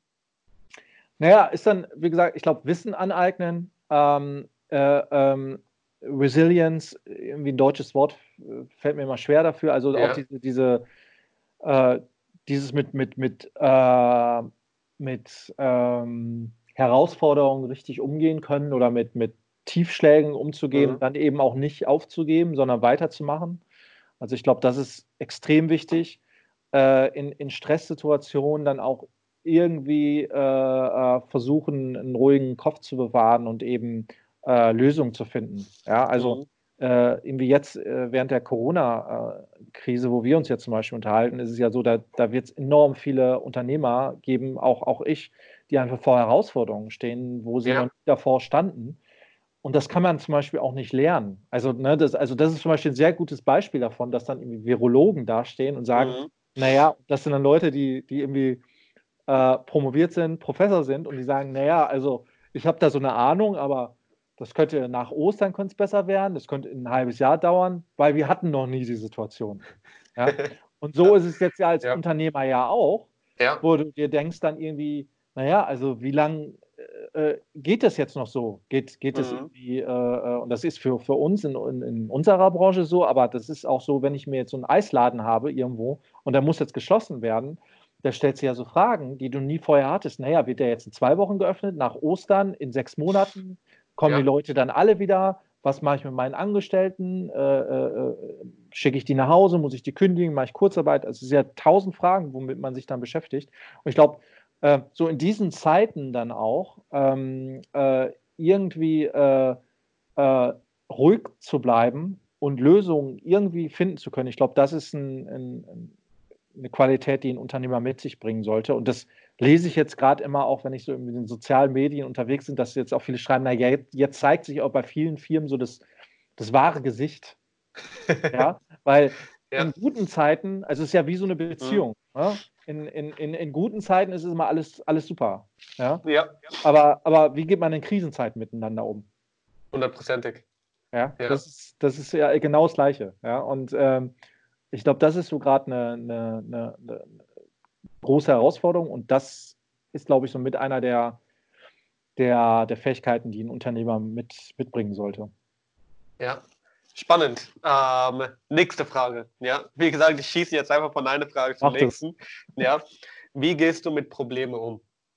Also es gibt ja keine Probleme, es gibt ja nur Herausforderungen. Ja. Ja. Ähm, und ja, also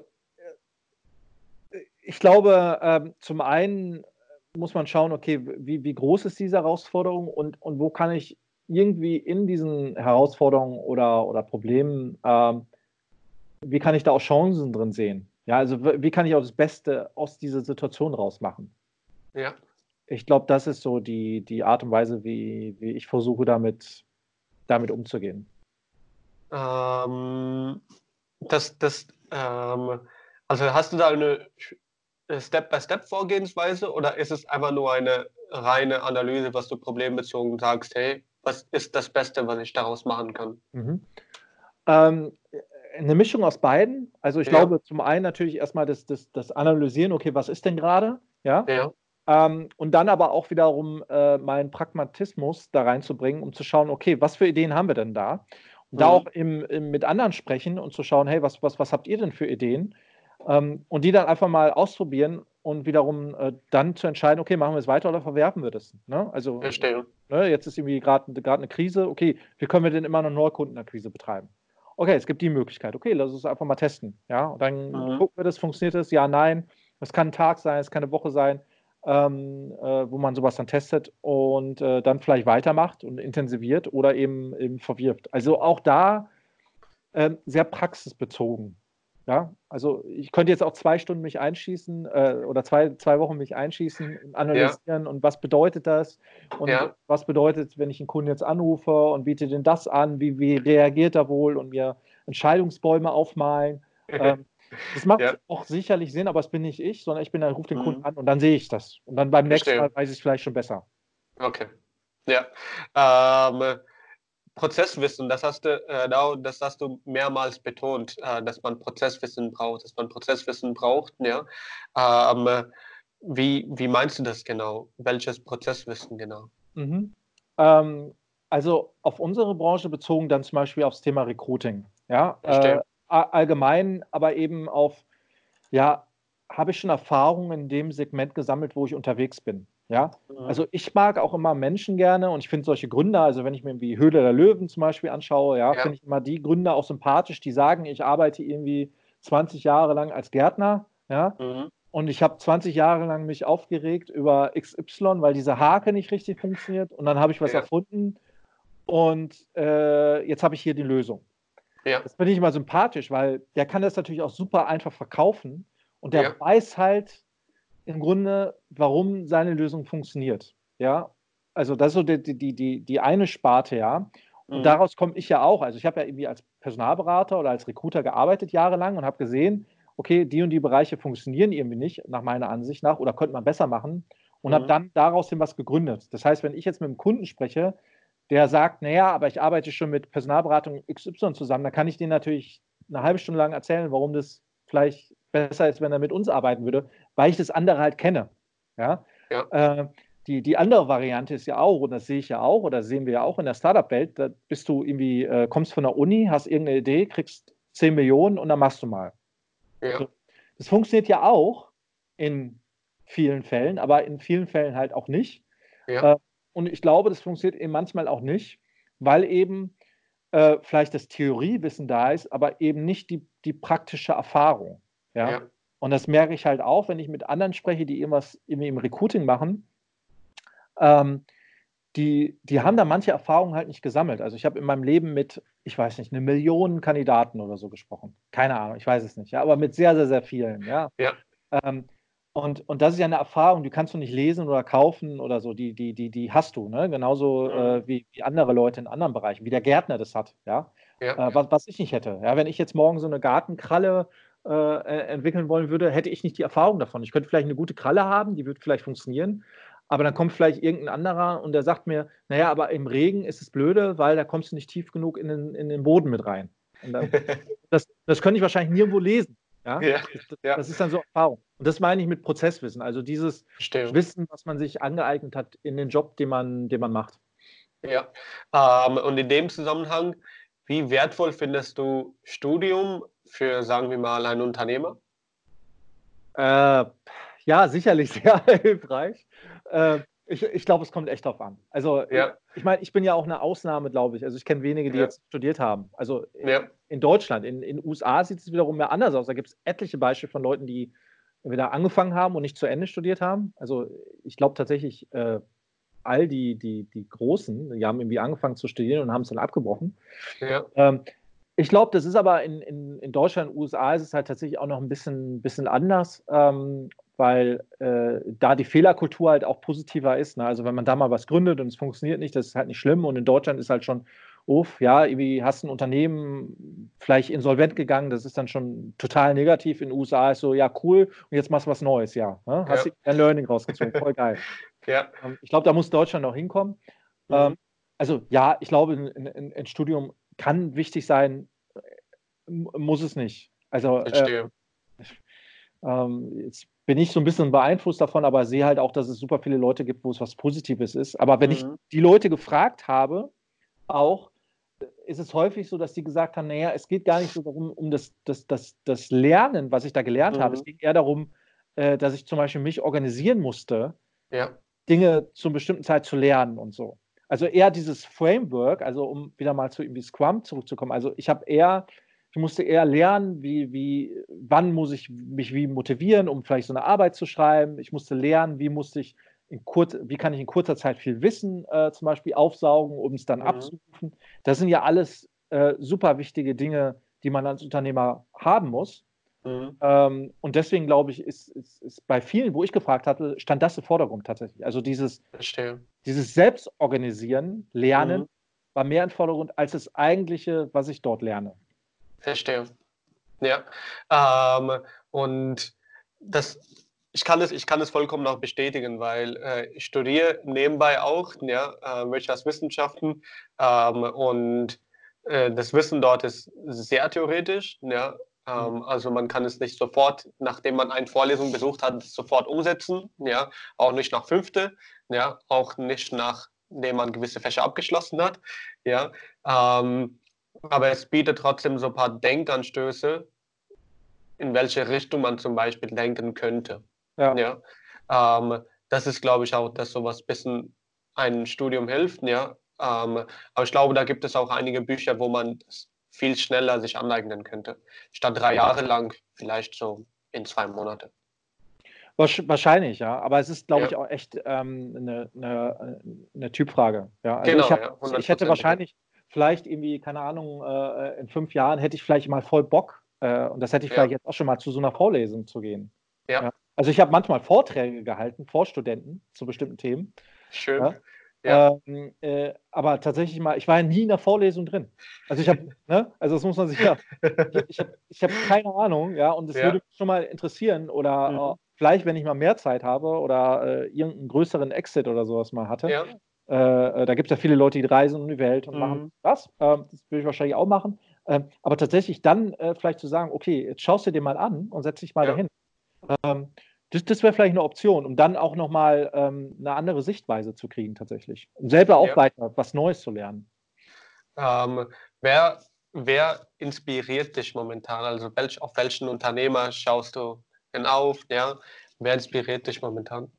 Ähm, ich ich würde es gar nicht so auf, äh, auf äh, Personen gerade so fix machen. Also ich könnte mhm. dir gar nicht so sagen, ähm, äh, das ist jetzt die und die Person, äh, die, wo ich jetzt irgendwie äh, jeden Tag meine Motivation von, von bekomme, sondern es sind eher ähm, äh, unterschiedlichste Personen tatsächlich, äh, mhm.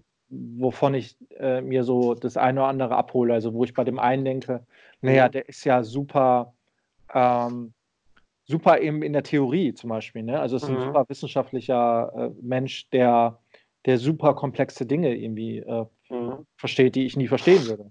Äh, ja. dann, hast, dann, hast, du andere, die irgendwie vertrieblich super stark sind, dann hast du Dritte, die irgendwie produktseitig super stark sind. Ähm, das sind aber von, ähm, von dann natürlich irgendwie äh, großen Companies, äh, ja. aber auch viele so ähm, äh, wie auf mein Level oder drüber oder auch drunter. Ähm, mhm. Oder Personen äh, wie, wie du und ich. Also ich, ich habe jetzt nicht irgendwie äh, den berühmten, ja, Steve Jobs hat alles super gemacht.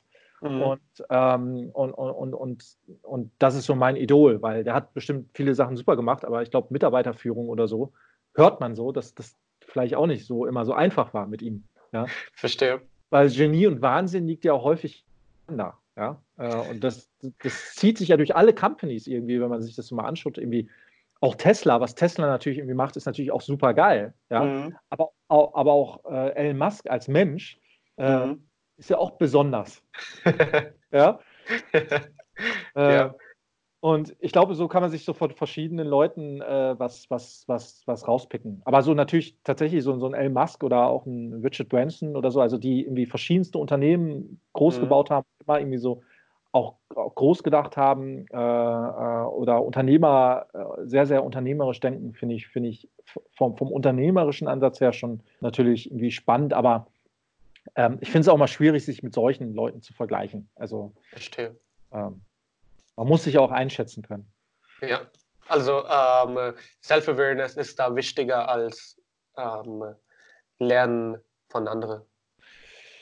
Ja, oder lernen eben von anderen, aber auf irgendwie äh, höheren Leveln oder auf, auf, auf von Startern oder von, von mhm. Leuten wie dir. Also ich glaube, wenn wir uns jetzt mal, du stellst mir jetzt natürlich viele Fragen, ja, ähm, ja. Aber, aber, wenn ich dir wahrscheinlich viele Fragen stellen würde, würde ich auch super viele Sachen von dir lernen. Und ich ja. lerne auch super viele Sachen von meinen Werkstudenten, von meinen Praktikanten. Also ja. ähm, ich glaube, man muss nicht immer nur nach oben schauen, sondern mhm. ich glaube, äh, äh, wenn man äh, auf gleichem Level oder mhm. was heißt auch schon Level, ja, wenn man sich einfach umschaut in der Welt, ja ähm, kann man super viele Sachen lernen. Hundertprozentig, hundertprozentig, ja. Das war, das war eine schöne Antwort drauf, weil genauso denke ich auch, ja.